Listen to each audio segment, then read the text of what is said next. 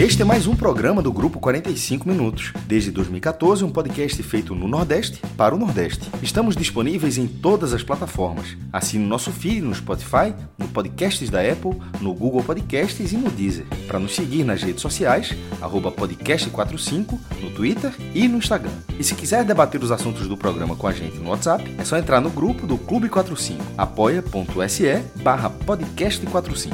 Muito obrigado pela escolha e pela confiança.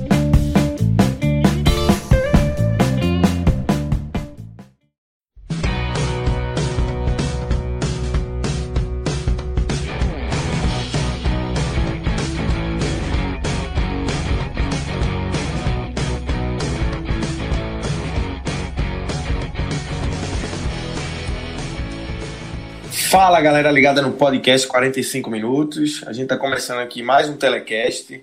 É, telecast para tratar dos, dos dois últimos jogos aí dessa é, rodada da Copa do Nordeste, que, é, como todos os campeonatos do, do futebol brasileiro e muitos pelo mundo afora, vão sofrer, vai sofrer uma paralisação aí por conta da, do coronavírus, do Covid-19, essa pandemia que está assustando o mundo inteiro.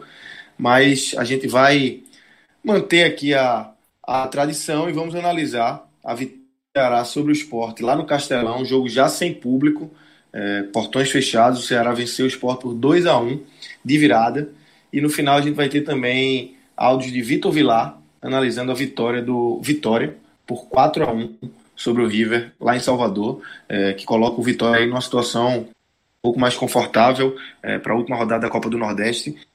Última rodada que é, Ainda não tem data para acontecer, a CBF lançou o comunicado suspendendo é, todas as competições, então é, a gente não sabe ainda quando vai acontecer a última rodada dessa primeira fase da Copa do Nordeste, assim como jogos do Campeonato Pernambucano, Cearense, Baiano, Carioca, Paulista, Mineiro, todos do, do futebol brasileiro e muitos aí pelo mundo afora, os que ainda não estão suspensos vão estar suspensos. É, ainda tem alguns jogos aí na segunda-feira que já estavam marcados, então a determinação de jogos e suspender todas as partidas. A partir de terça-feira já não tem mais partida no Brasil, mas hoje a gente vai tratar aqui dessas duas últimas partidas, por enquanto, aí de Ceará, Esporte e Vitória, que são equipes que estão no nosso radar, é, né, Fred? Então, um jogo que acabou sendo um jogo interessante. É, Ceará 2, Esporte 1, um jogo de algumas alternâncias. O Ceará perdeu um pênalti, o Esporte perdeu um, teve duas bolas na trave do Ceará, mas é, jogo interessante de se assistir, né? Verdade, Lucas. Foi uma partida de muitas alternâncias, até de algumas possibilidades de um desfecho diferente, mas não necessariamente de equilíbrio. Tá? A vitória do Ceará, que foi fundamental para o clube alvinegro, porque equalizou um pouco a temporada a Copa do Nordeste, que estreava como o maior dano do clube nesse começo de ano, o Ceará não apenas se coloca a uma vitória de garantir a classificação, mas essa vitória pode dar ao Ceará a liderança do grupo. Não é muito provável, mas pode dar a liderança do grupo. E eu arrisco a dizer que é bem provável que dê pelo menos o mando de campo das quartas de final. Aí vai ter uma disputa Vitória, Ceará, Confiança, mas o desenho para o Ceará ficou bem, bem interessante depois dessa rodada, enquanto para o esporte acontece exatamente o oposto. O esporte fez uma campanha que sempre desenhava uma classificação pelas últimas posições, terceiro ou quarto lugar, quando tinha 1 a 0 isso estava se materializando, mas quando fecha a rodada, depois de todos os resultados muito ruins no sábado, o esporte viu escapar das suas mãos o controle da situação e vai para uma última rodada com poucas chances de ficar no G4 do seu grupo, mas na reta final do programa, tanto eu quanto o Minhoca, a gente pode mergulhar nessa questão matemática. Focando no jogo propriamente dito, o que a gente viu foi uma partida que ela teve um desenho e um ritmo até o gol do esporte e pouco depois a, a saída de Marquinhos, né? Porque era um jogo em que o Ceará desgastado e com desfalques importantes, o Ceará tentava ter o maior controle da situação, mas não conseguia se impor. E nesse Ceará, com uma aceleração menor, que era o Ceará do começo do jogo, a defesa do esporte parecia conter bem as ações. As bolas por cima, o esporte ganhando todas e tendo alguma, alguma eficiência em conter essa tentativa de chegada tímida, eu diria, do Ceará. Mesmo assim, uma, numa, saída de uma, uma saída errada de Richelli, né, ele perde a bola, o Ceará tem uma grande chance né, com o Luiz Otávio que acerta a trave. E aquele lance deixou a sensação de que o jogo ficaria um pouco mais para o Ceará, logo revertida pela belíssima jogada de Marquinhos, que dá um outro desenho para a partida. Coloca o esporte na frente, grande jogada de Marquinhos, recebeu pela esquerda, veio cortando para dentro, quando conseguiu entrar na área de chute, levantou a cabeça, finalizou, finalizou bem. Tudo que um, se espera de um ponta de qualidade, Marquinhos fez. E quando o esporte passa a ter um a 0 ah, diante do que se estava vendo até ali, parecia um resultado de enorme tamanho. Porque o Ceará, que se mostrava até ali na partida, era um time fácil de controlar. Era um time bem ao alcance desse esporte controlar. Porém, o jogo começa a mudar de roteiro. Marquinhos, ele passa mal, né? é substituído. Já na reta final ali do primeiro tempo, nesse momento o Ceará já está acelerando, já está acelerando o seu ritmo, já está colocando mais, mais força ofensiva. O esporte já está já deu um ou dois passos atrás, porém ainda tudo muito sob controle. Até porque Marquinhos exercia um papel muito importante na cobertura defensiva. Sempre exerceu, tá? Quando você pega o desempenho dele na ponte, que você vê nove cartões amarelos, não é porque ele é raivoso, porque ele é esquentado. É porque ele é um cara que tem muita força de marcação, ele volta muito, ele ajuda atrás e acaba fazendo um número elevado de faltas que levam ao amarelo, que resultam no amarelo. Marquinhos sai, naquele final do primeiro tempo, Adrielson se machuca e o Ceará bombardeia o esporte. No primeiro tempo, ele vai até 51 minutos. E dos 45 aos 51, o Ceará exerce um bombardeio enorme do esporte. Boa parte desse período, o esporte com um a menos, Adrielson fora, e Jonathan, Gomes, que certamente entraria no segundo tempo, precisou ser acionado um pouco antes. E lógico que, que o que Daniel trabalhou não era a saída de Marquinhos, possivelmente seria a saída de Maxwell para a entrada do argentino, que tinha entrado muito bem contra o Santa Cruz. Eu confesso que eu vendo aqueles seis minutos finais ali do primeiro tempo, do bombardeio do Ceará, eu condicionei muito ao período sem Adrielson, né, ao desajuste da equipe do esporte, e acreditei que, indo para o intervalo, seria como um boxeador que está levando uma série de socos e soa o gongo. Bebe uma água tal e pode voltar é, mais, mais equilibrado depois. Porém, o que se viu no segundo tempo passou longe de demonstrar qualquer reequilíbrio do esporte. O Ceará achou um caminho né, por onde atacar, sem Marquinhos. O lado esquerdo se expôs demais. Sander, muito mal. Richelli, que fazia uma partida ruim, levou o amarelo muito rápido. Tá? Então, sem o poder físico, sem poder chegar fazendo falta. Kleberson, um zagueiro que a gente já conhece as limitações. O Ceará encontrou um caminho com Leandro Carvalho. Isso, quando o Minhoca falar sobre o jogo na, na, com a visão mais de quem acompanha o Ceará de perto, olha, não, não era muito lógico que o esporte é, fosse tão facilmente vencido naquele setor do campo, que é o setor direito do Ceará, com Leandro Carvalho simplesmente destruindo a marcação que deveria ser liderada por Sander. E foi um incômodo crescente aquele segundo tempo, porque quem assistia a partida ficava. Aquilo era absolutamente claro. ficava se questionando por que Daniel Paulista não agia.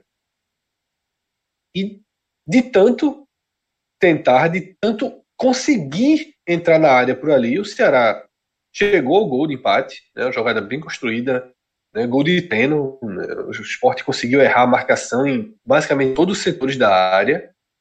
O Ceará faz o gol, o esporte é, sente, não reage, o jogo não muda em absolutamente nada. E numa falha terrível né, de Luan Poli, de tempo, né? Luan Poli ele é um goleiro que ele consegue ir bem na maioria dos momentos, mas ele comete falhas assim que são, difíceis de entender, né? Que se expõe muito. O esporte dá um pênalti ao Ceará. Na verdade, o esporte daria outro depois. Mas o esporte dá o, dá o pênalti ao Ceará através de Luan Poli, erro absoluto dele, mas o próprio goleiro anulou as consequências ao defender a cobrança de Felipe Pachola. Luan Poli, que não, não tira seu erro, porque a Série A está chegando e você não pode ter um goleiro que faz esse tipo de intervenção tão atrapalhada quanto foi o Luan Poli, mas para o contexto da partida, Luan Poli zerou.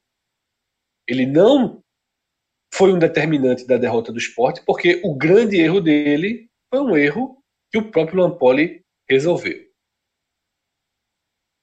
Nada muda, mas um, uma grande assistência, uma boa jogada do esporte acha Hernani em condição né, de fazer o segundo gol. Hernani bate mal e o árbitro enxerga pênalti. Eu confesso que no replay não vi esse pênalti. Tá? É, Luiz Otávio dá uma chegada, não vi. Não, se eu disser que eu vi, eu vou estar forçando. A barra de transmissão não ajuda muito, não tem grandes câmeras, mas é, do que eu vi, foi um pênalti mal marcado pelo juiz. E Hernani desloca Praz, mas bate, exagera na tirada. E isso aí é importante porque é o respeito que o goleiro, com, com o histórico de ser um grande defensor de pênalti, ele causa. Ele força o jogador a tirar demais. Hernani exagera na tirada, a bola bate na trave. Ele já vinha batendo alguns pênaltis, acho que contra o América de Natal foi um pênalti também desse perfil muito alto. E a bola bate na trave e tira do esporte a chance de recolocar o jogo numa vantagem irreal, mas pouco importaria, né? Existia algo mais importante do que jogar bem, né? Que era sair do Castelão, pelo menos com um empate. No entanto, é, depois do pênalti, aquele super, aquela super pressão do Ceará, ela foi se diluindo um pouco, tá? É, a sensação ficou de que o pior havia passado, mas sempre que o Ceará conseguia chegar, continuava levando um perigo parecido, só não chegava tanto.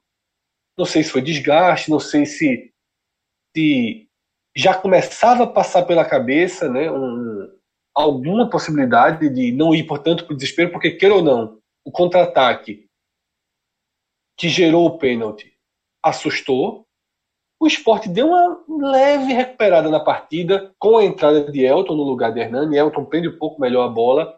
O esporte, inclusive, faz uma outra boa jogada que Sander acerta o cruzamento, Elton cabeceia para baixo, faz aparentemente tudo que deveria fazer. Praz consegue uma bela defesa. E pouco depois disso acontece um pênalti, né? o segundo, terceiro pênalti da partida, o segundo pênalti para o Ceará, totalmente desnecessário. Também não sei se foi pênalti, até diria que não foi, assim como do esporte. Não vi essa carga de Mugni é, em cima de Leandro Carvalho, mas é, o segundo pênalti não teve, não teve jeito, né? O Ceará ficou na frente, merecidamente. No meio desse caminho teve outra bola na trave, né? já tinha tido uma bola na trave do período. Se tivesse que ter um vencedor de jogo, era o Ceará. O roteiro até abriu caminhos para que tivesse um outro desfecho, não só de empate, de vitória do esporte. Não sei se Hernani faz aquele gol. Talvez é, estimulasse Daniel Paulista a colocar João Igor, né, a tentar deixar o esporte mais protegido. Porém, o roteiro que se desenhou, mesmo com algumas alternativas, terminou com desfecho lógico. Daqui a pouco a gente vai para as análises individuais do esporte, né? a gente vai ter Minhoca a leitura dele do jogo, que naturalmente tem uma visão mais voltada para o Ceará, mas eu fecho essa minha nem é muito comum meu fazer essa descrição de jogo, né, ser tão cronológico assim, mas já que começou comigo, eu optei por fazer, mas queria fazer uma sublinhar um ponto aqui na parte analítica, que é Daniel Paulista, ele foi passageiro do jogo.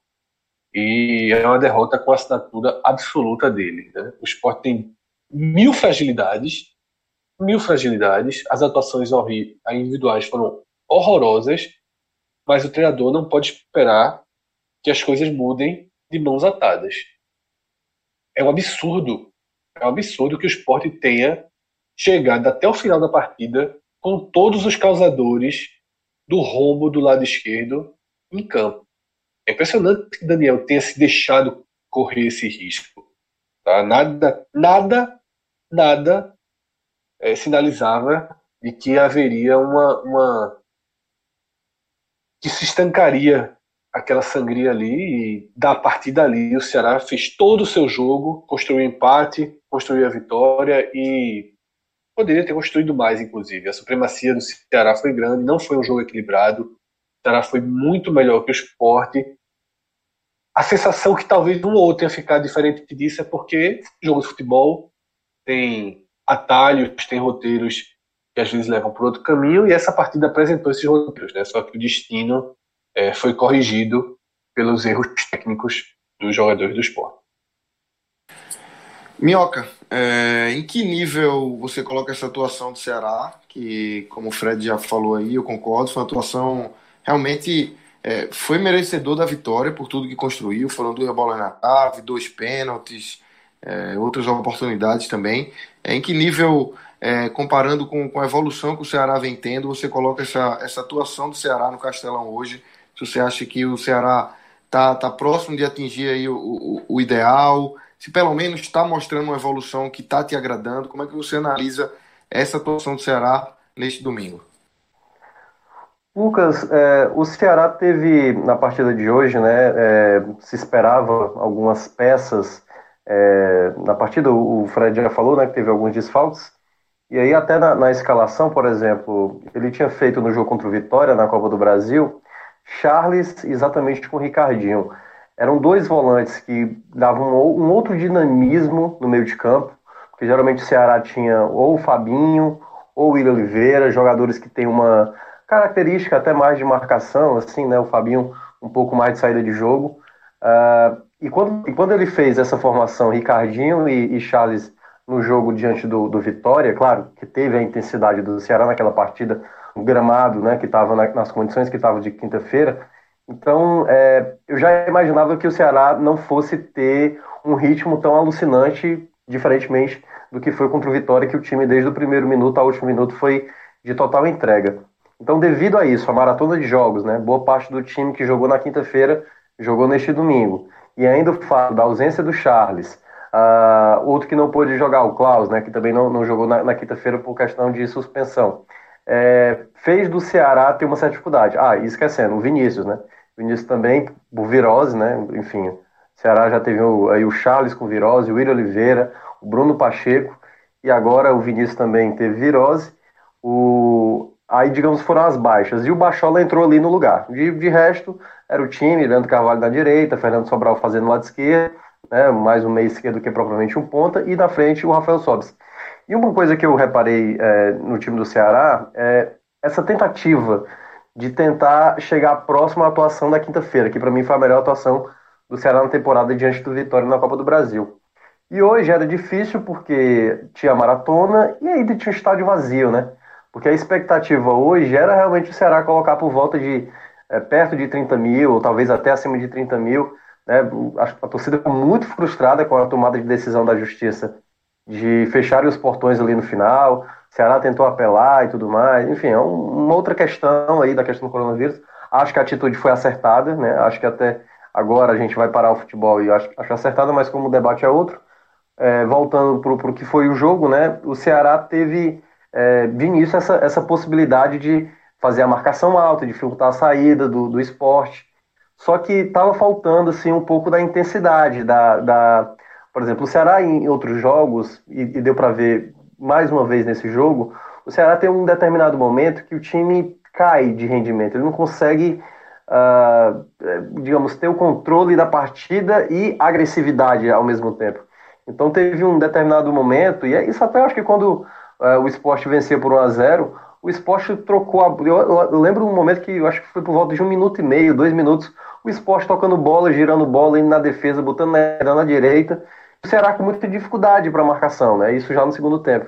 Então, é, teve momentos que o Ceará não conseguia ser dominante, né? Claro, é o esporte, apesar da, das dificuldades do esporte, mas o Ceará, eu imaginava que fosse pelo menos ter um pouco mais de controle com alguns jogadores, né? Ricardinho, Bachola, mas alguns jogadores assim oscilando muito, o que é, aí eu já assemelho um pouco mais ao que foi outros jogos, por exemplo, contra o Bahia foi um pouco assim, o time começou muito bem, depois o controle do jogo, toma a virada e depois é, consegue o um empate no final.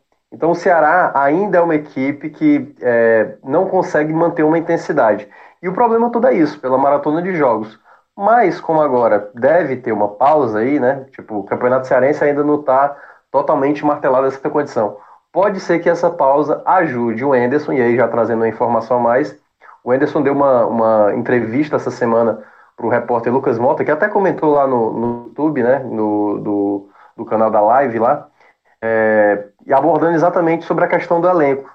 E ele já mencionou o Ceará hoje, acredita em você, o Ceará hoje tem 11 jogadores do setor ofensivo, atacantes, ou que jogam pelos lados, ou ali como centroavante. São 11 jogadores, sem contar o Jacaré, né, jogador do, do Calcaia, que chegará logo após o estadual, logo após o Campeonato Cearense. Então o Ceará está com um inchaço no setor ofensivo e jogadores que não rendem, né? Tanto que o Fernando Sobral, que é na verdade um meia, está jogando ali adaptado, é, aberto na esquerda. Então, é, garotos como Léo Chu, o próprio uh, Rick, que tá, também ainda não está recuperado. E aí vem os de sempre, né? Wesley, é, Juninho Quixadá, uh, é, é, Rogério, uh, enfim, são vários jogadores do setor ofensivo, Matheus Gonçalves, que entrou no segundo tempo, jogadores que não estão rendendo. E parece, né, segundo as palavras do Anderson, vai haver aí cortes, até porque o Ceará está com muitos jogadores e jogadores que não estão rendendo, então vai aliviar alguma folha. E aí começa a ameaça de Rodrigão sair, Rogério sair, Bergson sair, que eu não citei. Então tem alguns jogadores aí que podem rodar. E nesse, nesse, nesse jogo deu para ver um pouco isso. O Ceará tinha até momentos que chegava à frente, ali rondava a área do, do, do, do esporte, mas em determinado momento não conseguia encontrar um jogador ali para fazer a, a finalização da jogada. Ou na hora de dar o passe, dava o passe errado. Por exemplo, uma coisa que me incomoda muitas vezes quando eu vejo o jogo do Ceará, o Sobis é hoje o melhor jogador para finalização, tanto que é o artilheiro da equipe. Né? Nos últimos três jogos, tinha marcado cinco gols aí no total. E ele saía muito da área. No jogo contra o Vitória, eu ressaltei isso na transmissão da rádio. Eu falei: o Sobis está saindo muito da área e a jogada que está sendo construída não está sendo para ele. Ele que está ele que tá que fazer a construção da jogada porque os outros jogadores não estão rendendo. E aí volta a repetir, os, os o problema do Ceará são os criadores de jogada, principalmente pelos lados. São esses jogadores que acabam não rendendo, fazendo com que o Sobe saia da área e aí a dificuldade da bola chegar nele. Então, em muitos momentos hoje contra o esporte, o Sobe estava lá pegando a bola no meio de campo para começar uma jogada e depois correr até ali a grande área para ver se conseguia finalizar. Então, o Ceará teve dificuldade no início, e aí toma o gol, né? Acho que, é, e aí já olhando pela do Ceará, acho que o Ceará deixou o Marquinhos fazer o que quis ali naquela situação. Quando começa a, jogar, a jogada, eu até falei, mata a jogada aí, eu, tipo, tenta é, interceptar a bola. E o Ceará foi deixando ele ganhar, ganhar mais confiança e foi fazendo a jogada. Se tornou uma jogada bonita, né? Porque bateu firme ali fazendo o gol de 1 a 0 mas eu acho que o Ceará, pelo menos, teve três momentos ali que poderia ter bloqueado uma possibilidade do, do Marquinhos passar mas acabou é, relaxando na marcação e fazendo gol. É, logo após né, o gol, o Ceará tenta acordar um pouco para o jogo, como o Fred falou, né, tem ali um momento que, que vai atrás desse placar. Teve o chute do Luiz Otávio, uma jogada que foi individual dele, né? Ele, ele, em dois momentos do primeiro tempo, ele saiu de maneira equivocada, né? Ele fez algumas saídas de bola equivocadas, o Luiz Otávio é um, é um zagueiro que já dispensa apresentações, né? É um dos melhores que o Ceará tem, mas na temporada 2020 ele anda tendo falhas recorrentes em saída de jogo, então é um problema que o Ceará é, vem tendo. No segundo tempo, o Ederson faz uma troca, é, tira o Fernando Sobral, que não estava tão bem assim, coloca o Matheus para ver se dava velocidade e o Ceará tinha que se lançar para o ataque, né? Exatamente porque perdia o jogo e precisava virar para só depender de si na última rodada. E digamos que o Ceará ainda, em alguns momentos, teve possibilidades, outros não.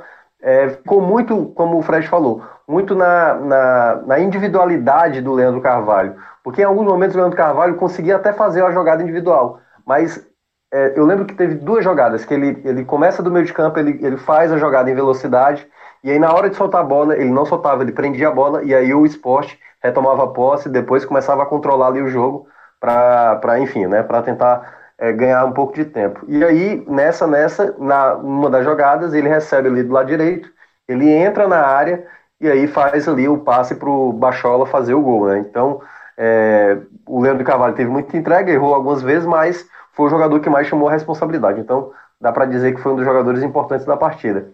Depois aí eu acho que é onde entra a, a, toda a situação, né? Primeiro tem o pênalti do Ceará, um pênalti que na hora, quando foi a, foi a marcação, é, para mim foi nítido, né? O pênalti é, cometido ali pelo, pelo, pelo Poli, né? O Luan Poli. E na hora eu, eu falei na transmissão, eu acho melhor bater o, o Sobis, né? Que é o jogador mais experiente, mais o Bachola, né? Pediu para bater o pênalti. Bateu assim numa. Não vou dizer que foi uma displicente, porque o, o, Luan Poli já tinha pegado o pênalti no ano passado que eu lembro mas eu acho que ele bateu a meia altura, bateu com muita tranquilidade. Acho que se tivesse batido firme, como o Ricardinho bateu depois, eu acho que poderia ter tido mais sucesso. Então foi, eu acho, um pouco displicente ali. Não, não totalmente, mas pelo menos poderia ter batido mais firme. Aí vem um pênalti do, do, do esporte, e aí eu concordo com, com o Fred. E aí eu não, eu não vi replay dessa imagem, certo? Eu, foi a minha sensação na hora da jogada. Eu acho que o, o, a chegada ali do Luiz Otávio não foi um lance totalmente para pênalti, só se fosse realmente assim uma situação totalmente deslocada e tal. Não, não me pareceu muito claro na hora, né? E por isso que eu tô, repito, foi o que eu percebi na hora. No momento ali, é, foi marcado o pênalti, eu, eu, não achei, mas o, o, como o Fred falou, o Price, né, acaba passando um pouco mais de segurança, né, para quem, obviamente, vai defender, no caso ele, e aí o batedor vai ter que arriscar. E o, e o Hernani bateu bem, mas acabou tirando demais poderia ali ter sido 2 a 1 E o detalhe que dessa jogada, eu, na hora, na, do ângulo que eu tava, eu tinha achado que tinha sido expulsão do Luiz Otávio. Então, na hora que aconteceu, o Ceará tinha perdido o pênalti. E logo na sequência, quando eu vi aquela situação, expulsão do Luiz Otávio com o pênalti, eu falei, agora acabou, né? Na, porque... na transmissão deram expulsão do Luiz Otávio também, Minhoca. Pois é, porque o, aqui pro Recife. Porque o ângulo que mostrou, eu não sei se pelo a, o sol que bateu no cartão, pareceu um cartão vermelho. E na hora eu falei, ó, expulsou o Luiz Otávio. Né? E aí, tipo, dado o contexto que era o jogo, o Ceará começava a crescer logo após ter perdido o pênalti, que ainda teve outras possibilidades após ter perdido o pênalti. E, lo, e, e logo na sequência, você tem um pênalti a favor do esporte. E ainda você tem um zagueiro expulso, então o cenário ali era de catástrofe. Mas aí foi só amarelo e ainda perdeu o pênalti o Hernani para alívio do Ceará, que, digamos, conseguiu se restabelecer na partida. O jogo ficou, digamos, também mais aberto, né? Tanto o esporte de um lado, mas o Ceará, é, eu acho que chegava com mais contundência ao ataque. O esporte teve algumas chegadas, como essa cabeçada que o, o Fred falou também, a cabeçada do, do, do Elton, que o Price fez uma defesa bem complicada, né? Com o pé. E aí depois vem um pênalti que eu achei bem mandrake mesmo, assim.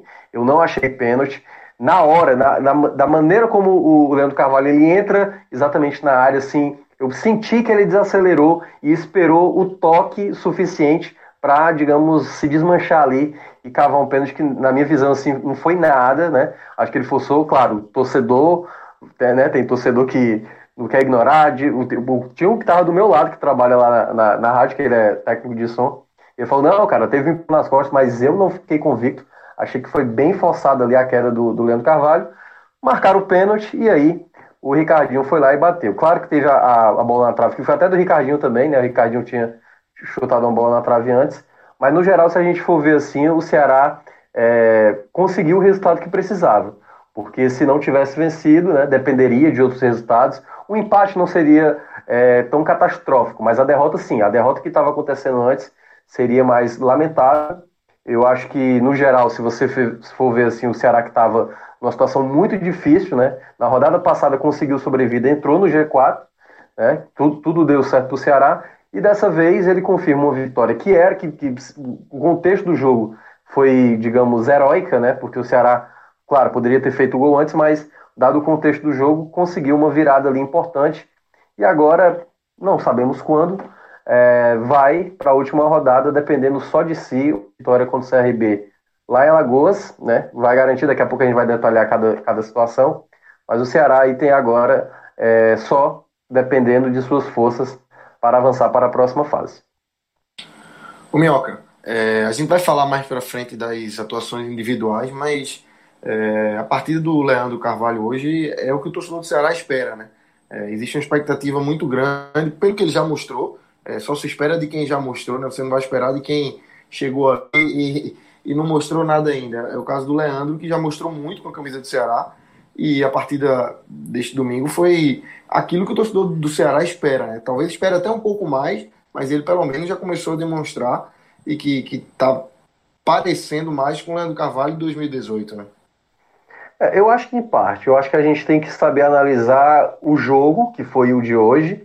Por exemplo, contra o Oeste, ele faz uma jogada individual, né? O gol do, do Ceará contra o Oeste. Ele sai da direita, lembra muito, mais ou menos, assim, parecido com o gol do, do, do Marquinhos hoje. Ele sai exatamente de uma ponta e vai até outra ponta para fazer o gol. Lá, no caso, foi na Copa do Brasil diante do Oeste mas é um jogador que, vez ou outra, acaba errando muito, sabe? Ele não tem uma regularidade. Por exemplo, hoje, o Vinícius, né, que o Fred já tinha destacado desde o começo do ano. O Vinícius, que não é, não é, não é característico dele de manter uma regularidade de atuação, é o jogador hoje que mais consegue entregar para o time. É o jogador que com mais participações em gols do Ceará. Então é um, é um o Ceará ele está sofrendo com jogadores que não conseguem manter uma performance. Claro, isso se deve ao planejamento errado de algumas contratações, mas no geral é também o fato do, do Anderson tendo é, que jogar com o time principal sempre, né? Já são, acho que já são quatro jogos seguidos ele jogando com essa equipe principal, sendo que dois deles em gramados pavorosos, né? O jogo lá contra o River no Piauí e o jogo da Arena Castelão de, de, na quinta-feira. Então isso vai fazendo um desgaste maior com os jogadores, isso vai dificultando para alguns atletas. E o Leandro Carvalho quando ele sai no intervalo, ele estava altamente assim, extenuado. Quando ele sofre o pênalti ali, o, o, o que foi exatamente do 2 a 1 ele cai no chão assim, esgotado, né? E aí, tanto que foi abraçado pelo Samuel Xavier, de total entrega que ele teve. Então o Ceará tem, vai tendo aí a, a reta final, claro, essa parada talvez seja até benéfica para o Ceará se preparar melhor, né? Porque tá conseguindo rodar elenco nem nada.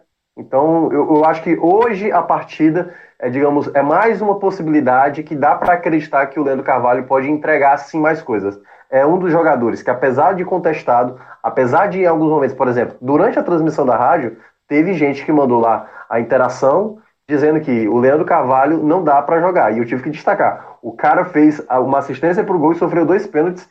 Pô, depois desse jogo, se o cara ainda vai ser criticado, é porque realmente tem torcedor que importa, né? O Leandro Carvalho. Então, de uma maneira geral, acho que ele fez uma partida muito é, é, acima do, do, do, que geralmente ele vem fazendo nos últimos jogos, mas eu, eu teria um pouco mais de calma, porque em alguns jogos, acho que a maioria deles, ele ainda não rendeu, mas vem sendo titular do Anderson e parece ser um, um dos jogadores que não corre o risco de ser, digamos, limado aí do elenco que pode ser realmente desfeito nessa pausa aí, sei, não sei se vai ter pausa não, mas nesse período aí o Anderson vai tentar é, remodelar a equipe para a Série A.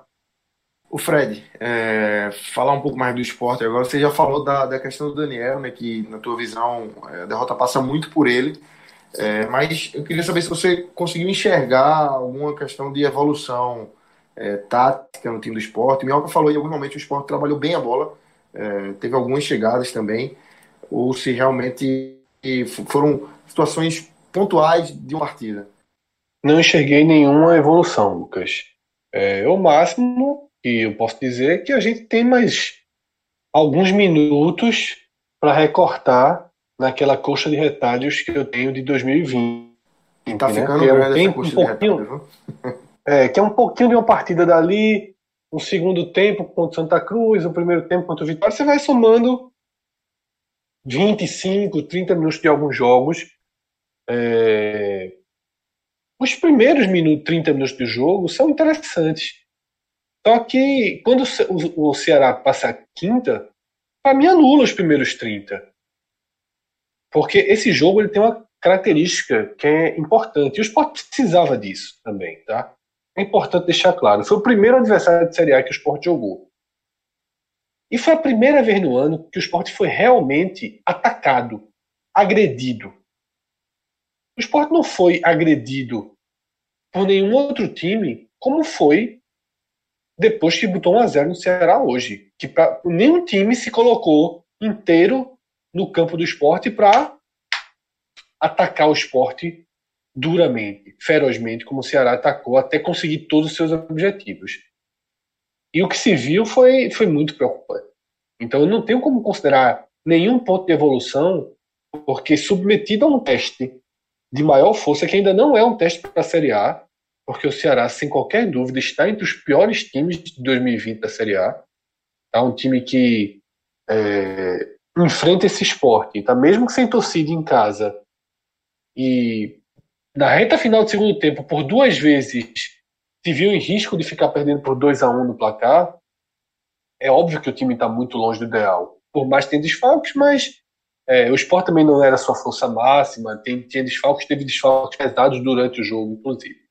Né, teve desfalques prévios, né, Prata, Bácia, e desfalques é, é, durante, como foi o de Marquinhos, foi muito severo para o que o time vinha fazendo e proteger um pouco mais Sander ali. Mas é, não vejo nenhuma evolução, pelo contrário, para mim é um jogo que só reforça preocupações, é, preocupações defensivas, preocupações com jogadores importantes como o Sander, que não respondem, preocupações com jogadores que voltam a mostrar seus piores seus piores faces, como Hernando Brocador, a ausência de um goleiro seguro, confiável, estável. Muito trabalho pela frente, né? Minhoca falou de tempo aí. É, tempo é bom para todo mundo trabalhar. O problema é que o esporte, não sei nem se Daniel Paulista tem é, capacidade né, de fazer essa reconstrução toda. Não sei, sabe? Eu acho que o, o a aposta da Paulista é muito para tentar levar no. Vamos, vamos, sabe? Para tentar levar no astral positivo, na onda positiva. Pelo menos das outras vezes foi assim que funcionou. Mas faltavam oito jogos, dez jogos. Claro que não é mais aquele Daniel, a gente já apontou isso, né? o trabalho lá do Confiança dá algum. Coloca um tijolinho ali, dois, dois três nessa história, mas não é para Série A. É, falei antes e falo aqui e vou repetir. Nenhum dos 20 times da Série A cogitaria Daniel Paulista.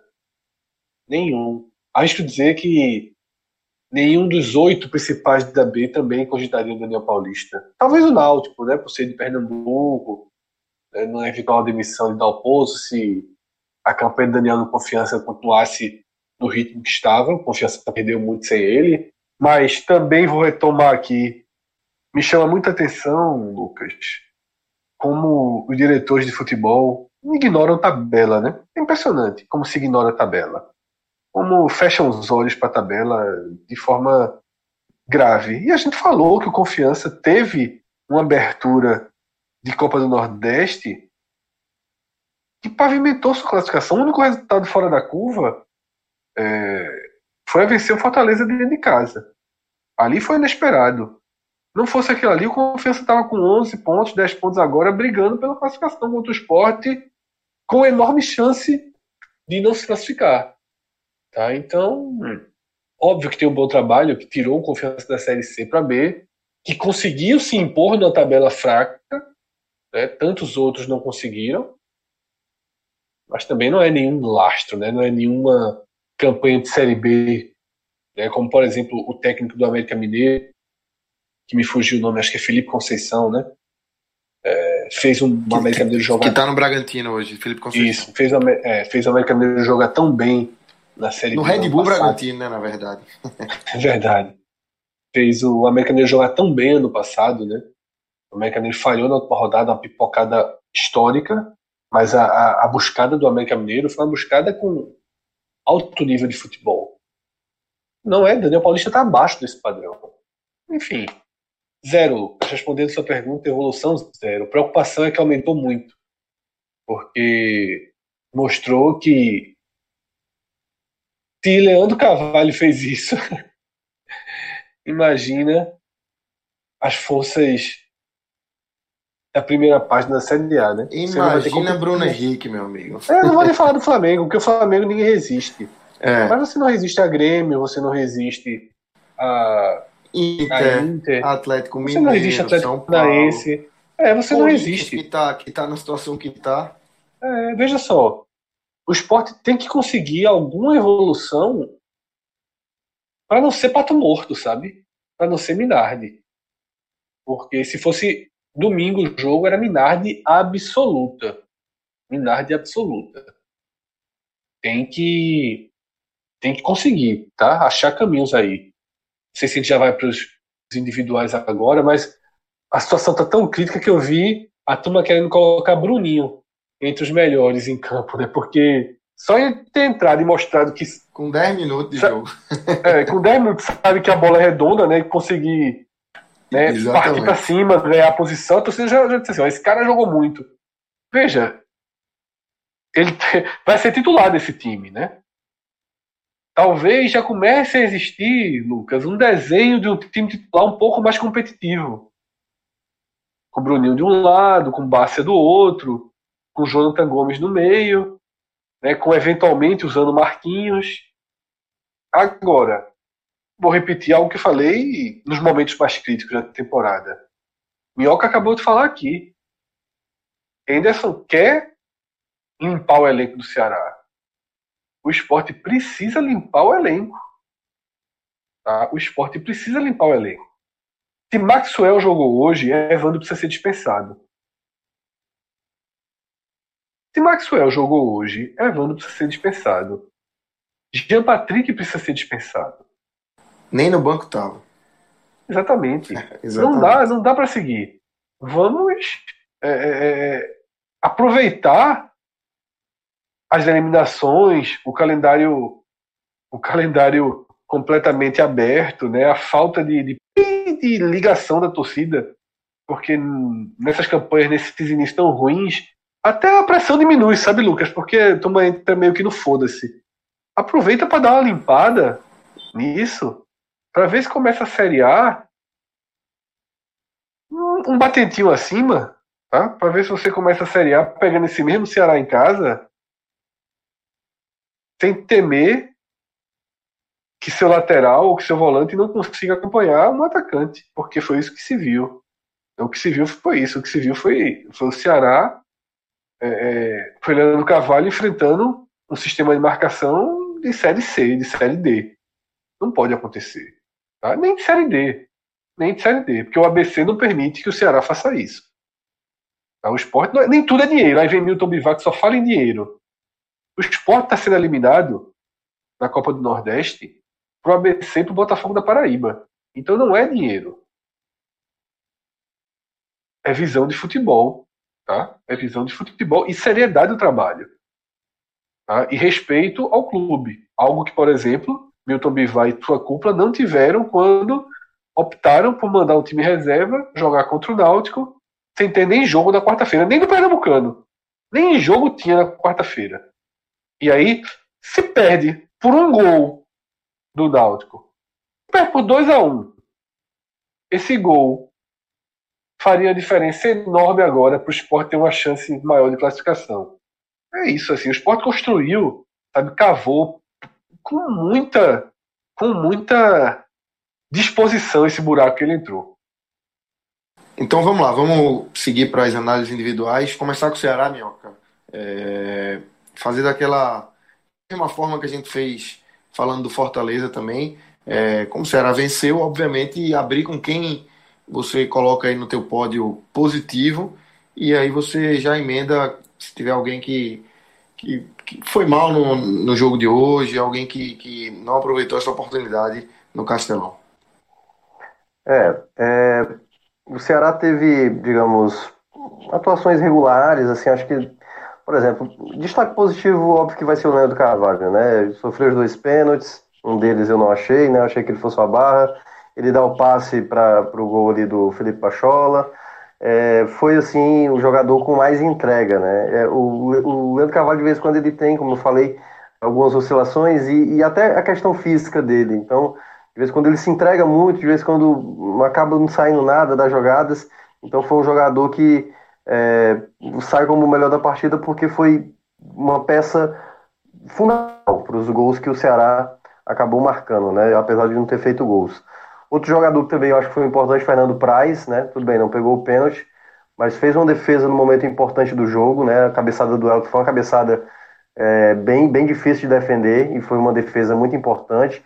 Acho que outro jogador também que foi muito importante também em determinado momento.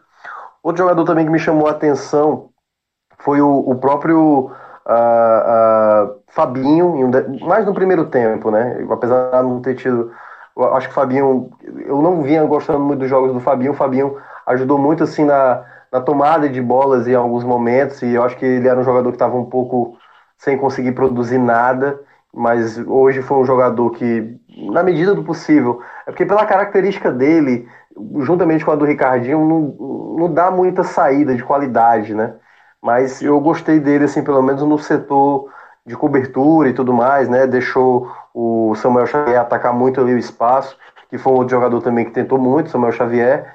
Tem uma entrega também que é, é muito importante, mas acho que no geral foram esses, assim, pelo lado positivo. Acho que não, não teve, assim, acho que outros jogadores que saltaram muito aos olhos. As entradas, por exemplo, Matheus Gonçalves, um pouco, né? Fez ali algumas jogadas interessantes, mas não é um jogador tão efetivo, não, não vem sendo um jogador tão efetivo. Então, acho que no geral foram esses assim, os destaques positivos. Já vou emendar aqui no negativo, ou vai ter outro protocolo? Já posso emendar, né? Pode, manda ver, manda ver. Vamos lá. É, aí o lado negativo, cara, é o Bruno Pacheco, ele foi bem defensivamente. Eu gostei ele de alguns, algumas roubadas de bola, né? Dificultou um pouco ali o lado direito do esporte de avançar. Mas apoiando, é um jogador tão limitado, sabe? O Alisson, que foi o jogador que chegou, assim, ele atuou poucos minutos. É muito cedo para dizer que ele é, já tem que ser titular, mas eu tentaria mais vezes. O Bruno Pacheco é um dos jogadores que mais jogou na temporada. E é um jogador que não acrescenta ofensivamente, assim. É um jogador que tem muita limitação técnica, não consegue acertar um cruzamento, sabe? Desde o ano passado, é, o Ceará já sofria com o João Lucas por ali, e o Bruno Pacheco não vem convencendo. E aí eu tô meio que repetindo sempre o nome dele aqui. Fernando Sobral, talvez, para mim, ter sido mais abaixo que ele. Fernando Sobral é um jogador de muita entrega, mas tecnicamente falta muito para ele. E hoje, né, era um jogo que precisava um pouco mais do, do, do, futebol dele e ele não, não rendeu muito. Acho que tenha sido até o pior dentre todos. E um outro jogador que eu, eu acabei. Tipo assim, ele fez uma jogada muito interessante, né? O Luiz Otávio teve outros momentos que ele foi bem, mas é, eu, eu vou mais pontuar outra, outra vez ele tendo um problema de saída de jogo. Eu acho que o Enderson tem que ver isso logo porque o Ceará, quando tiver realmente na, numa competições, quando chegar mais à frente, em Copa do Brasil, caso avance, é, na Série A, ele vai ser muito mais forçado, né? Então, tá me estranhando muito, assim, o Luiz Otávio fazer um rendimento abaixo, assim, de saída de jogo, principalmente. Então, acho que fica um ponto aí a mais, assim, pro Luiz Otávio como um destaque mais pelo o todo, né? Mais uma partida que ele deu possibilidades para o adversário ali ter uma chance real de gol. Então esses foram meus destaques assim pro lado negativo, claro. Esqueci de mencionar um que entrou no segundo tempo. O Wesley é um jogador que não está acrescentando nada. Ele entra no segundo tempo para mudar a cara do jogo e não fez assim, não me lembro assim, pelo menos eu não me lembro, feito algo a acrescentar. E eu acho que é um nome também que pode estar tá em lista de dispensas do Ceará daqui a alguns dias ou enfim, daqui a meses, mas é um jogador que não vem acrescentando em nada para o Ceará. Fred, em condições normais eu te perguntaria primeiro os destaques negativos para depois ver quem se salvou, mas eu vou trocar. Primeiro eu queria que tu me dissesse quem se salva nessa atuação do esporte e depois aí é, quebra a cabeça para montar se é que dá para montar, escolher só três e um pódio negativo dessa atuação do esporte lá em Fortaleza. É, veja só, montar o negativo vai ser bem difícil, tá? É, de positivo, Marquinhos, né, obviamente, no tempo que jogou, pela excelente jogada de gol que fez. E só essa jogada já valeria, porque, como descrevi antes, uma jogada completamente coordenada, pensada, cabeça erguida, na ação, tudo certo. E porque ele estava sendo fundamental para segurar, né, para ajudar na recomposição defensiva do esporte, inclusive dos dois lados. Em alguns momentos ele vinha para a direita e ajudava Rafael. Eu acho que no caos, o Rafael, lateral direito, que é o menino, 17 anos, né? Eu acho que fez sua primeira partida como titular. Como titular, com certeza. Eu acho que fez sua primeira partida no profissional. Não, primeiro, primeira partida. Primeira partida profissional, é, exatamente. Ele estreou eu conheci, o Prata é, sentiu e Everton estava machucado também. É, eu lembro dele naqueles jogos da Copa São Paulo, que o Sport foi muito mal também na Copa São Paulo, convenhamos. É, ele foi um dos que se destacaram minimamente ali naquela Copa São Paulo. E acho assim, para o contexto dele, a derrota não passou por ele. Certo? Entregou um contra-ataque terrível, mas não deu em nada. Foi o cara que iniciou, que levou a bola ali para o meio, antes de chegar em Marquinhos para a jogada do gol. Acho que Rafael ele se salva. E Luan Poli, tá? E Luan Poli, de novo, dentro do contexto dos 90 minutos, ele também não tem é, seu DNA, né? Sua, sua, sua digital, melhor dizendo, marcado na derrota, porque ele deu um pênalti, mas defendeu o pênalti que deu. Só fica a preocupação porque não pode dar pênalti. Não pode ir atrás da trabalhoada daquele lance ali. Eu sigo, eu sei que, por exemplo, o Lucas enxerga diferente, eu sigo achando que o esporte está bem mal servido de goleiro titular, bem mal servido mesmo. É, nem sei se Maílson é melhor, se Carlos Eduardo é melhor, mas é outro ponto muito falho para a Série A. Tá? É, tem faltado do goleiro nos momentos mais importantes. Não que ele esteja fazendo a temporada ruim. Depois que acabou o revezamento, o Lampoli passou a atuar em melhor nível. E sim, ele faz várias defesas importantes pelo meio da caminhada, faz uma série de defesas importantes. Porém, comete erros ainda muito graves. E como aconteceu hoje, como aconteceu com o Imperatriz, né, como para mim aconteceu no primeiro gol do Náutico, como para mim aconteceu é, gravemente em Brusque, né, naquele segundo gol do casa. Mas ele está aqui não para ser criticado, ele está aqui na parte dos que se salvam. E aí, Lucas, descendo muito, pegando o elevador aí até o inferno. É difícil. E nesse inferno até o William Faria está, viu? Até, até o William, William Faria está. E aí, pronto. Aí é o, o termômetro, né? Pronto, perfeito. Você encontrou a melhor. Você encontrou. É maquinista que chama, né? O, o... Como é o nome do. Como é o nome do cara que fica dentro do elevador? Que essa figura nem existe mais. Assessor, assessorista, assessorista. maquinista é, maquinista trem, né? é, é porque é um trem, meu velho. Isso aí é um Foi trem. Longe. Desgovernado. Foi longe. é um trem desgovernado, meu velho, pra morte. Mas vamos lá. O, o William Farias é, teve uma atuação ruim né, contra o, o Ceará. E aí, qual é a conclusão que eu chego, sabe, Lucas? Tu pega o América Natal, tu pega o Santa Cruz, o William Farias, ele consegue corrigir todos os problemas, porque ele sobra diante da qualidade de um meio de campo de América do Natal, de Santa Cruz, né, de outros adversários aí, mais ou menos dessa faixa. Imperatriz, né?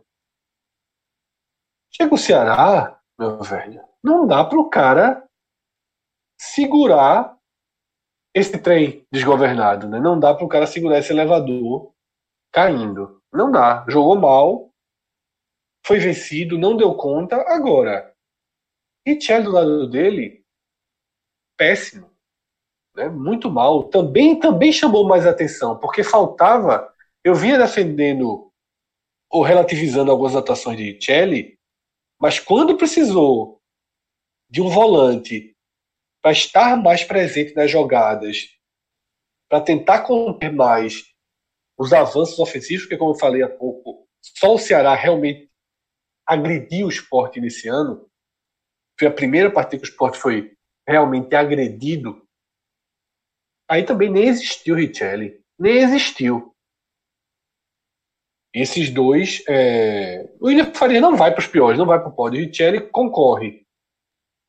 Só que aí você começa a vir para atuações trágicas, tá? Trágicas. Thunder, assim, eu não sei descrever, velho. Já, a gente já viu o Sander jogando Série A. É um cara que dava conta. É, não, não dá para descrever o que o que Leandro Carvalho fez com ele. Não dá. Não dá. Eu olhava assim, não é falta de cobertura, não é ele mesmo. Assim, não ganha, não acompanha. Muito, muito difícil, assim. Não sei o que, é o esporte vai fazer. Sabe? Eu não tô falando pra Série A, não. Tô falando pra, sei lá, o próximo jogo. Seja lá contra quem for, Confiança, Santa Cruz. Não sei qual vai ser a ordem, quem joga primeiro, quem não joga. Eu não gosto de Juba, que eu reserva, acho frágil também. Sei não. Mas não pode, né? O Sander não pode continuar jogando. Se você fizer um levantamento de quantos gols o Sport levou pela esquerda, do quanto o Sander foi nocivo para o time nessa temporada, não pode, né? Chegou no ponto que ele tem que ir para reserva. E aí coloca um zagueiro, coloca Chico por ali, coloca Prata improvisado, coloca Juba, coloca sei lá quem. Não dá para continuar, porque assim. Aí você tá abrindo mão de tentar corrigir, Sander sozinho não tá corrigindo. Né? Lembrando que na última partida que eu avaliei do esporte, que foi a última partida do esporte, né, que foi aquela contra Santa Cruz, ele fez um segundo tempo bom. E eu acho que ele fez o primeiro tempo razoável contra o Ceará, mas o segundo tempo foi assustador. Então, Sander certamente está entre os três piores. Mugni também. Errou tudo e jogou os 90 minutos. Daniel foi de uma passividade em relação a Mugni absurda. Absurda. E Hernani Brocador, né? Que errou tudo e mais um pouco. Esse mais um pouco é o pênalti. Tá? Hernani é sofrível, tá? Não consegue ganhar uma bola. E para terminar, né, perdeu um gol cara a cara. O juiz deu a chance dele bater o pênalti, ele perdeu o pênalti. Ele contribui muito diretamente para a derrota. Esses três são os protagonistas da derrota: Sander, Mugni e Hernani. Agora, você aí vai ter Kleberson, você vai ter Maxwell, você vai ter uma série de jogadores que transitam negativamente e que precisam sair do time, que não podem jogar no time. Mas, queira ou não, esse é um telecast.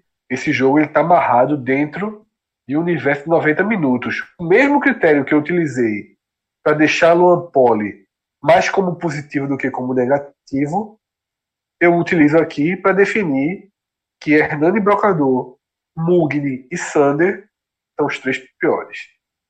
Então é isso. Vamos passar agora pela tabela da Copa do Nordeste. O Ceará está na quarta colocação do Grupo B com 11 pontos. E na última rodada enfrenta o CRB fora de casa. E o Sport CRB que foi CRB Lucas, que foi conseguiu um grande resultado contra o Confiança, sábado, 4 da tarde, mas o resto da rodada, né, aquela vitória da BC fora de casa, meio que recolocou o CRB numa situação de pré-eliminação. Né, o que deixa o Ceará um desenho bem interessante aí. Né? Precisa só vencer, como o Minhoca já falou, mas com grande chance, tá? Grande chance de pegar a quarta de final em casa. O Ceará vencendo vai a 14. O Náutico não vence, tá? O Vitória pode vencer. O Vitória pode vencer. E o Confiança teria que vencer o Sport da ilha. Né? Ou Só pelo menos empatar. Assim, o Vitória pega o, o, Botafogo fora e o Náutico pega o Bahia fora. Na verdade, Isso, todos os o Confiança pega o Sport. Fora, né? Todos são fora. É. Confiança pega o então, veja só. Se a gente for colocar aí, Lucas, ranquear chance de vitória nesse grupo, a maior é a do Santa Cruz, mas vai para 13. Que pega o River. Que pega o River completamente eliminado. A segunda maior é a do próprio Ceará. Sim. A segunda maior do próprio Ceará. A terceira, a terceira é a do Vitória. A quarta, a do Confiança. E a quinta, a do Náutico, né, que é quem tem o jogo mais difícil. E aí vamos, vamos lá. Ceará ganha, vai a 14. Força o Vitória a ganhar do Botafogo em João Pessoa. Se o Vitória só empatar, o Ceará fica na frente. Força a confiança pelo menos empatar com o esporte. Se um desses dois resultados não acontecer, o Ceará é segundo colocado. E pode até ser primeiro.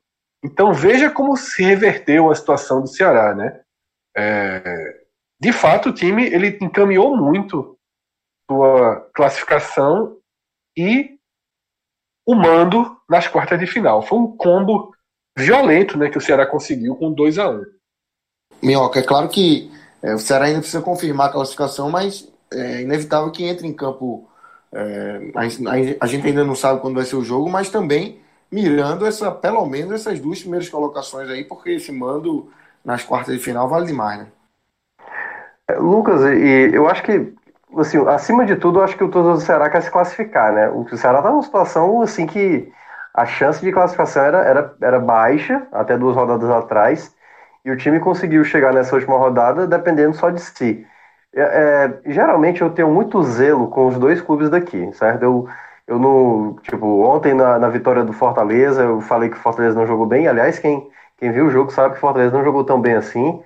E, e de vez em quando eu sou abordado pelos torcedores, ontem pelo Fortaleza, e, e talvez depois dessa gravação, os torcedores do Ceará vão falar isso, porque o que eu vou falar agora, eu não consigo enxergar o Ceará, é, digamos, garantindo essa vitória fora de casa contra o CRB. Pode, pode vencer, só que, tipo assim, é, vai depender de quando vai ser esse jogo, o que é que vai acontecer até lá. Se o jogo já for no outro final de semana, muda a avaliação. Então, não dá para garantir. Né? O CRB é chato jogando em Alagoas. O Ceará enfrentou, por exemplo, há dois.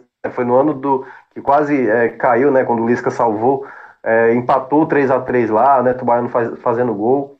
Então, eu, eu, eu, não vou garantir essa vitória, assim, claro, se vencer, a chance de terminar nas duas primeiras colocações, ela é muito alta, né, o Confiança vai ter um jogo difícil contra o Esporte, o Vitória tem um duelo com o Botafogo, que pode ser um jogo, aliás, que é bom até ficar de olho, o Esporte olha para o Botafogo, né, daqui a pouco a gente vai falar é, dessa questão, tipo, o Botafogo vai precisar de um ponto, e o Vitória também vai precisar de um ponto para garantir. Então pode acontecer um determinado momento do jogo, tá empate ali e digamos cada um olha no olho do outro e tipo, vamos ficar por aqui, tipo, né? Tudo bem, tem a questão de jogar em casa, o mando de campo, mas dependendo da situação ali no final, pode acontecer de Botafogo e Vitória, digamos, se acertarem ali e ficarem mesmo no empate.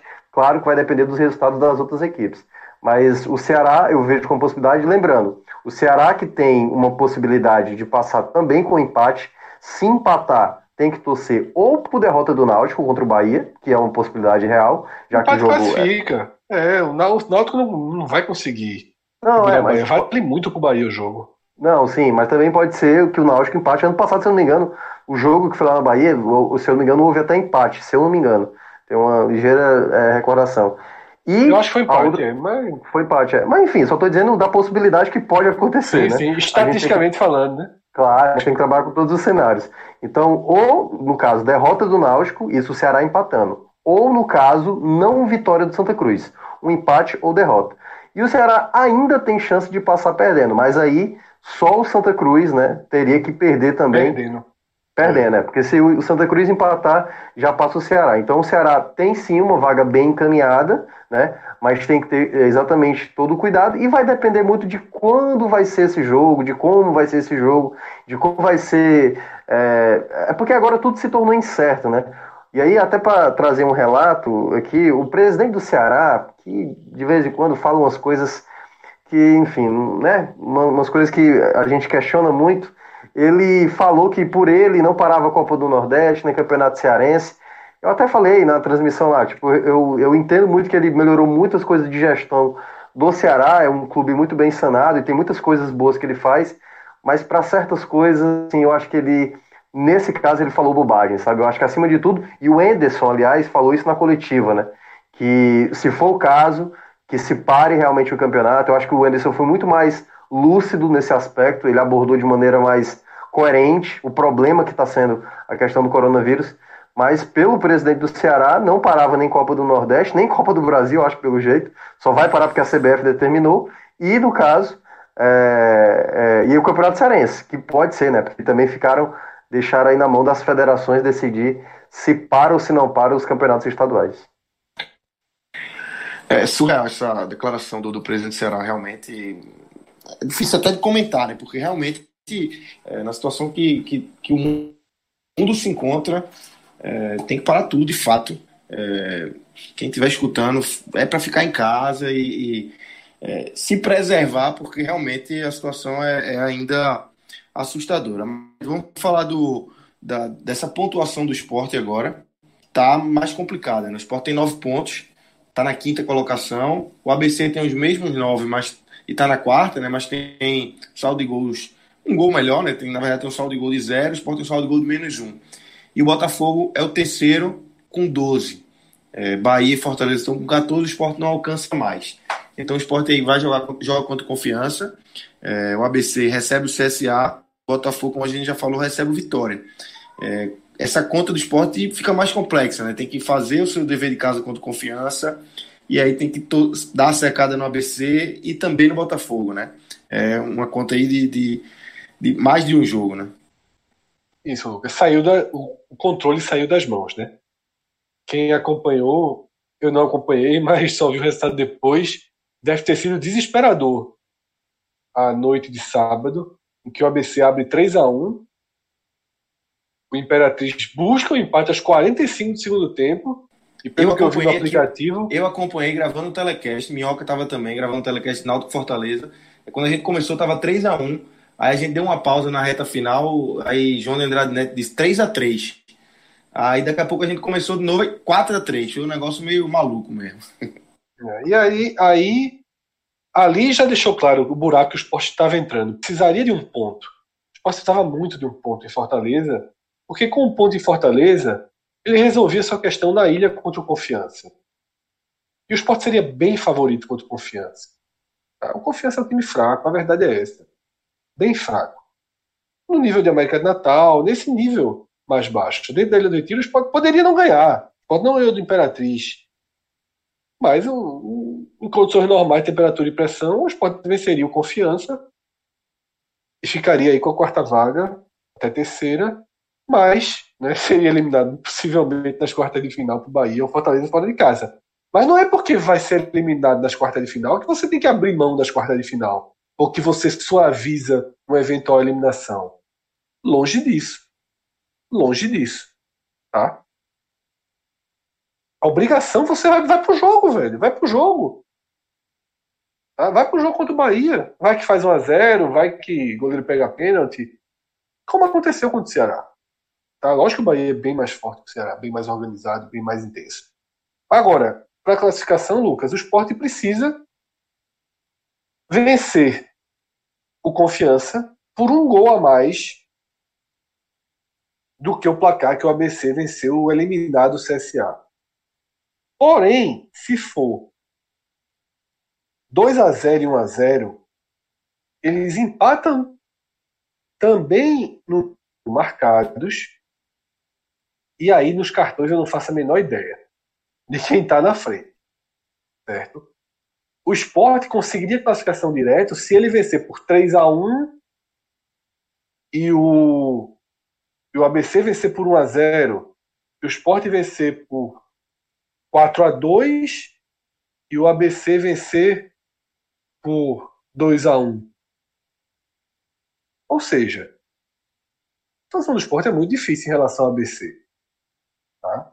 Não sei se Eduardo Batista vai, vai levar o CSA principal, não sei se o CSA vai jogar sério, porque a diferença de ABC para CSA nem é de igual para igual. Se fosse o CSA motivado, o esporte até teria uma chance razoável, porque o jogo do esporte, a distância do, do, do esporte para o confiança, no papel, é maior do que do ABC para o CSA, né? porque no papel seria até invertido lá mas o papel já voou faz tempo. Por tudo isso, Lucas, eu acho que a maior chance do esporte está em João Pessoa. A maior chance do esporte está em João Pessoa. Porque já foi explicado aqui, na disputa pela primeira posição do grupo B, o Vitória vai para João Pessoa precisando ganhar o jogo. O empate do Vitória em João Pessoa coloca o Vitória sob risco de ser ultrapassado pelo Ceará e pelo Confiança. Ele não sabe o que vai estar acontecendo aí. Isso tiraria do Vitória o mando de campo nas quartas de final. Então, o Vitória vai tentar vencer o Botafogo. O Vitória é mais time que o Botafogo, é mais organizado que o Botafogo. Tá? Se por um acaso decidirem que essa última rodada acontece no sábado que vem, sem torcida, os mandos de campo se invalidam, basicamente, os jogos ficam né, meio campo neutro, e aumentaria essa chance. Eu, sinceramente, vejo mais chance do esporte conseguir a vaga com a derrota do Botafogo de João Pessoa do que com um empate do ABC diante do CSA. Eu não vejo o esporte trocando gols dessa forma. Eu não vejo o esporte fazendo 3 a 0 4 a 0 no confiança. Eu acho que ninguém vê isso, né? Então, situação muito ruim, né? Situação de pré-eliminação, na verdade. Essa é a verdade que a gente tá, tem que dizer de forma direta, de pré-eliminação. O esporte precisava ou do empate do Imperatriz na noite de sábado, ou precisava trazer um ponto do Castelão. Não trouxe, aí o torcedor vai escolher se ele considera que o esporte jogou os Porque, detalhe, perder no Castelão é normal. Perder no Castelão é normal. O resultado é absolutamente normal. O torcedor do esporte escolhe. Se, ele, se o esporte jogou sua vaga fora ao dar dois gols à Imperatriz depois dos 40 do segundo tempo, quando vencia por 2 a 0 na ilha, ou se jogou sua vaga fora ao mandar o time reserva para os aflitos sem nem ter jogo na quarta-feira. Numa, numa atitude que a gente aqui no podcast, na época, no telecast, depois, definiu como covardia. Né? Medo de expor titulares depois da eliminação lá e agravar a crise. Tá aí o cenário, tá aí o, o que sobrou. Sobrou um esporte pré-eliminado e dependendo ou de uma vitória do Baiano ou de um empate, pelo menos, do CSA. E a terceira opção seriam esses essa corrida de gols aí, mas essa daí eu acho bem bem pouco bem pouco racional, sabe? É, o esporte mal faz gol, velho. Como é que o esporte vai fazer 3, 4 gols, sair contando gol em relação ao ABC? É, não, enfim, vai ser pelo menos emocionante, né? Você vai pro jogo aí, quem quiser ir pro jogo, se tiver portões abertos daqui a um mês, daqui a dois meses, ou se for portões fechados nesse período, e assistir vai ser pelo menos emocionante, porque talvez o time abra 1 a 0 e tem que fazer dois, talvez faça dois, tem que correr para fazer três, quatro, enfim. Mas normalmente as pessoas que ouvem nosso programa não veem futebol para se divertir. E quem não vê futebol para se divertir só tem que lamentar. Aliás, só para complementar a informação do Fred aí, uh, o esporte já teve vermelho né, na competição. Pelo que eu estou olhando aqui, rapidamente teve um vermelho, se eu não me engano. Sander, né, um teve Sander, jogo contra o Imperatriz, jogo que Fred é. já falou aí, que vai entrar na balança, né? É, e o ABC não tem nenhum expulso. Então, se igualar em Ou tudo. Seja, é. Sander elimina o esporte. tudo que a gente já falou lá no meio do programa, volta agora. Nas costas Exato. do É. Mas é isso. Rapaz, seria, já pensou? Já pensou, seria hein? quase didático. Eu acho que. Eu, eu, li alguma tweetada disso na época, de algum torcedor falando. Imagina, lembrando que tem o critério de cartões, imagina o esporte acabar sendo eliminado por conta dessa expulsão infantil e tal. Ou seja, ou seja, se o esporte. Sim, vou tentar buscar essa tweetada. Se o esporte, é, se o esporte vence o Confiança por 2 a 0 na ilha, o ABC vence o CSA por 1 a 0 em Alagoas, o esporte eliminado por conta do vermelho de Sander. É que isso. Beleza. É a verdade. Que beleza. É, exatamente. Mas Como é eu disse, ninguém vê futebol para se divertir, né? É só estresse. Para se divertir é, é Big Brother. Eu vou, eu vou dar um mute em vocês aqui. E olhe lá, eu vou dar um mute em vocês aqui. Vai ver só para odiar a galera. Mas pelo menos tá ganhando, o time da turma tá ganhando. É verdade, é verdade. Então vamos lá. É, valeu, Minhoca, valeu, Fred. É, encerrando aí essa primeira parte do, do telecast com a análise daí de Ceará 2, Esporte 1. Agora vamos receber aí um áudio de Vitor Vilar, que acompanhou de perto a vitória do Vitória, por 4 a 1 contra o River. É, Vitória que está numa situação mais confortável, está aí na segunda colocação, e como o Fred já falou, vai para o último jogo contra o Botafogo é, para buscar essa liderança e para tentar chegar forte no mata-mata. Não está classificado matematicamente, mas é, tem ótimas chances. Então vamos ver aí o que é que o Vilar viu desse jogo do Vitória, essa boa vitória contra o River lá no Barradão. Fala, Vilar. Fala, meu povo do podcast 45 Minutos. Estou aqui direto de Salvador para comentar mais um resultado positivo, um bom resultado do Vitória pela Copa do Nordeste, agora pela sétima rodada, penúltima dessa primeira fase. O Vitória ganhou de 4 a 1 do River do Piauí aqui no Barradão. E esse resultado ele é bem curioso, esse placar de 4 a 1 porque ele não reflete é, 100% do que foi a partida. Eu diria que re reflete ali uns 70%, 80%. É, justamente porque o 1 que o River teve no placar ele não quer dizer que o River tenha criado algumas oportunidades e tenha convertido uma. Não, o River praticamente não criou, praticamente não ofereceu perigo à defesa do Vitória. E na única chance que o River teve durante o jogo inteiro, ele fez esse mundo placar. Então que fique claro isso. E o 4 que o Vitória teve também não reflete 100% que foi a partida, porque pode passar uma, uma impressão falsa de que o Vitória dominou de cabo a rabo a partida, dominou os 90 minutos e assim fez uma goleada. Também não. O Vitória fez um primeiro tempo muito ruim e aí no segundo tempo foi que o Vitória deslanchou. O jogo mudou completamente de cara graças à bola parada do Thiago Carleto, de novo ele, e vou falar melhor disso mais tarde. Mas o Vitória teve dificuldade no primeiro tempo e construiu esse placar, esse 4 no placar, tudo no segundo tempo, praticamente tudo no segundo tempo. Ok? Então não se engane, não quer dizer que o Vitória tenha tido.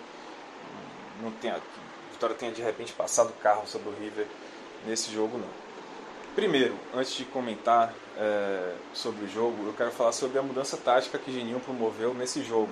Ele colocou Jean, volante, como zagueiro nessa partida. E é uma tentativa muito clara do Geninho de observar algo, uma opção para o futuro do Vitória. Né, o Vitória tem um jogo importante pela terceira fase da Copa do Brasil, um jogo de volta contra o Ceará. No primeiro jogo, o Vitória perdeu de 1 a 0, ou seja, vai ter que fazer um bom resultado em casa.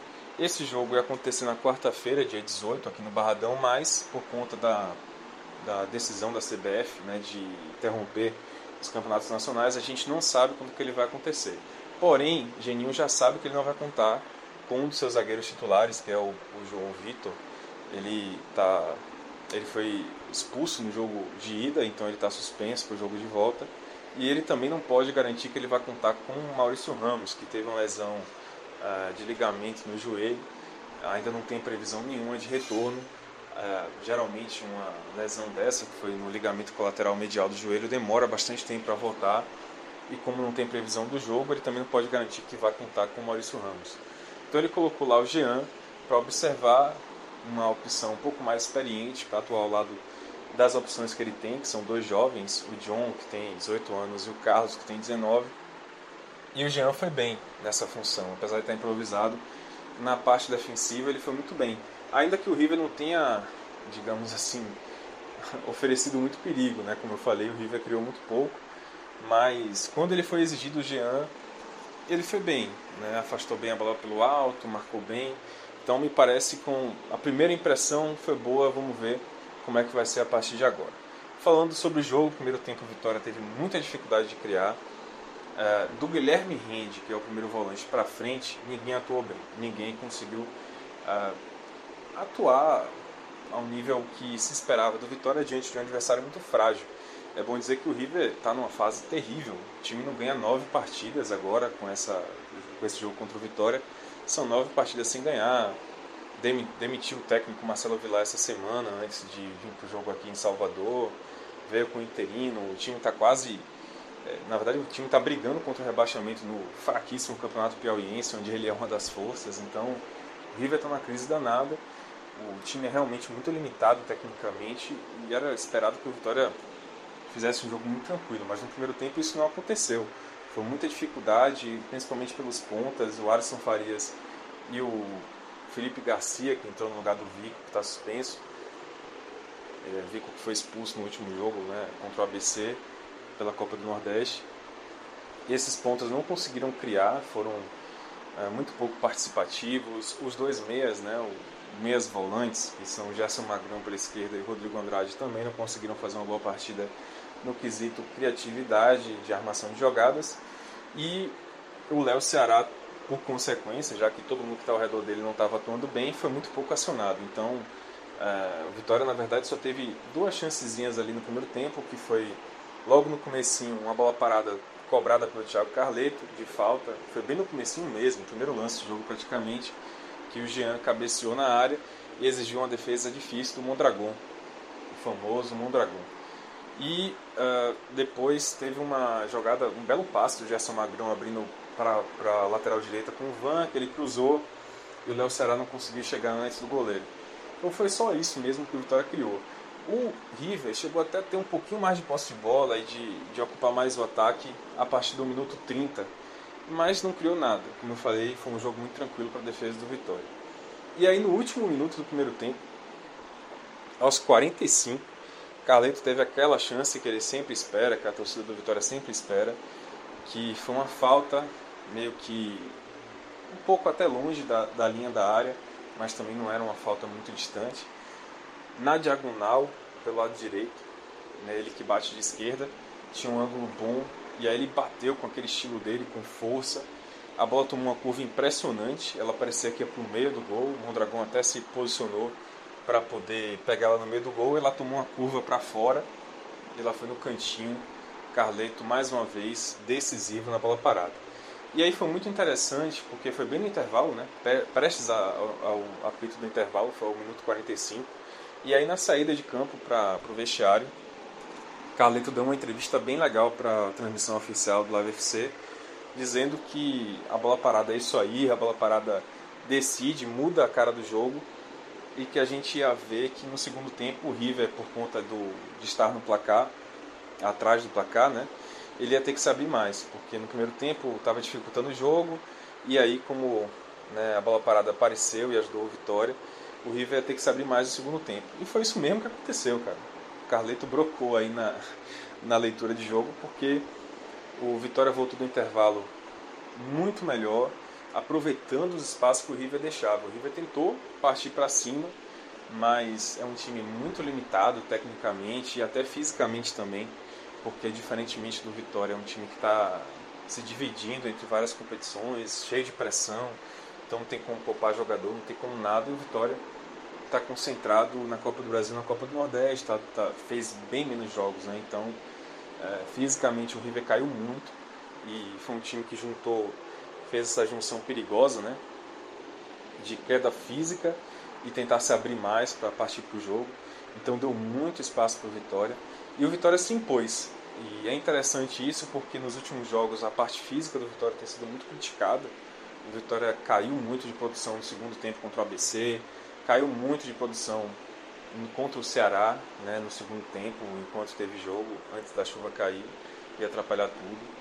É, mas esse jogo, o Vitória manteve-se firme num, num, bom nível físico no segundo tempo e conseguiu ser muito dominante sobre o River, mas muito dominante mesmo. O Vitória chegou ao 2 a 0 numa jogada pelo lado esquerdo, que Carleto recebeu a bola de Gerson Magrão é, na profundidade, ele cruzou rasteiro, o Mondragão falhou, é, deixou a bola ali, ele tentou pegar a bola, acabou espirrando e deixou ela soltinha para o Ceará fazer 2 a 0. E é interessante porque o lado esquerdo do Vitória voltou muito melhor para o segundo tempo, começou a criar muitas oportunidades. Além desse gol, esse lado esquerdo, que é o lado mais promissor tecnicamente do Vitória, porque tem por ali Thiago Carleto, tem o Gerson Magrão, que quando na parte ofensiva ele é um jogador com, com bom nível técnico, né? o Gerson Magrão, na defesa que ele compromete mais. E tem o Alisson Farias, que dos atacantes do Vitória é o mais. É, é o melhor tecnicamente, realmente. Esse lado esquerdo ele entrou no jogo no segundo tempo. E aí o jogo muda completamente de cara para o Vitória, quando esses três começam a jogar bem. E aí esse lado começou a criar outras oportunidades. Teve uma que o Gerson Magrão deixou o Léo Ceará na cara do goleiro e o Léo Ceará finalizou mal. Teve uma jogada também meio com uma tabelinha entre Gerson Magrão e Léo Ceará que sobrou para o Alisson Farias, um cruzamento para ele que ele chutou para fora. Então esse lado esquerdo começou a entrar no jogo, começou a criar. E o River fez o gol, né? fez o 2 a 1 na única chance que teve, uma jogada boba que o Vitória saiu para marcar, abafar a saída de bola do River. Tomou a bola nas costas, o River fez 2 a 1 mas o placar não, não mudou em nada o cenário do jogo. Esse gol não mudou em nada o cenário do jogo. O Vitória continuou aproveitando muito bem os espaços, fez 3 a 1 com o Matheus Tenório, numa jogada que iniciou pelo outro lado, pelo lado direito. É bem, bem interessante isso. Uh, não foi pelo lado esquerdo. É, parece que o lado esquerdo começou a produzir mais no início do segundo tempo. E aí, do meio para o final do segundo tempo, o lado direito meio que ficou com inveja, começou a produzir bastante também. Sobretudo após a entrada do Matheus Tenório, que entrou com muito mais vontade do que o Rodrigo Andrade vinha. Ele entrou justamente na vaga do Rodrigo Andrade, entrou com muito mais vontade, participando muito mais do jogo e fez o gol dele, o 3 a 1 na bola que ele começou a jogada pelo lado direito, chutou, a bola espirrou na área sobrou para o Gerson Magrão, que cruzou para o Matheus Tenório fazer o, o, o, terceiro. E também pelo lado direito saiu o quarto gol, numa jogadaça bonita do Van. Ele deu um drible da vaca, como a gente chama aqui na Bahia. Pegou a bola na linha de fundo, acertou um belo cruzamento para o Alisson Farias, de cabeça inclusive, fazer o quarto. Então, né, a Vitória, como eu falei, deslanchou no segundo tempo, fez a goleada graças ao segundo tempo ele soube aproveitar bem as oportunidades, bem o espaço vazio que o River deixava e se impôs tecnicamente e também fisicamente. Interessante essa parte física, viu? Porque era algo que vinha sendo muito criticado do Vitória. E como eu falei, o Thiago Carleto brocou na declaração porque, de fato, é, primeiro tempo muito amarrado, que o Vitória não conseguia criar. Chegou duas vezes na bola parada, em uma fez o gol, e aí aquele, aquele unzinho no placar feito na bola parada mudou completamente o segundo tempo. Bom, partindo agora para as análises individuais, eu acho que o melhor em campo foi o Carleto.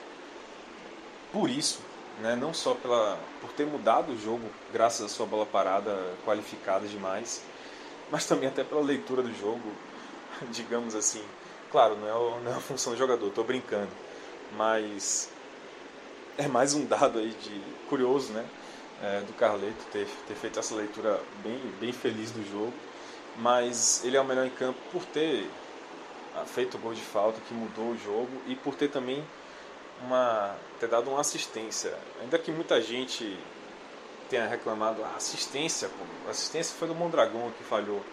Mas, cara, se não fosse o cruzamento do Carleto, o gol não teria saído. Então, ainda que não tenha sido uma assistência tecnicamente falando, talvez não conte para o dado, para a estatística, mas o passe foi dele, o passe resultou num gol, então ponto para o Carleto também nesse sentido.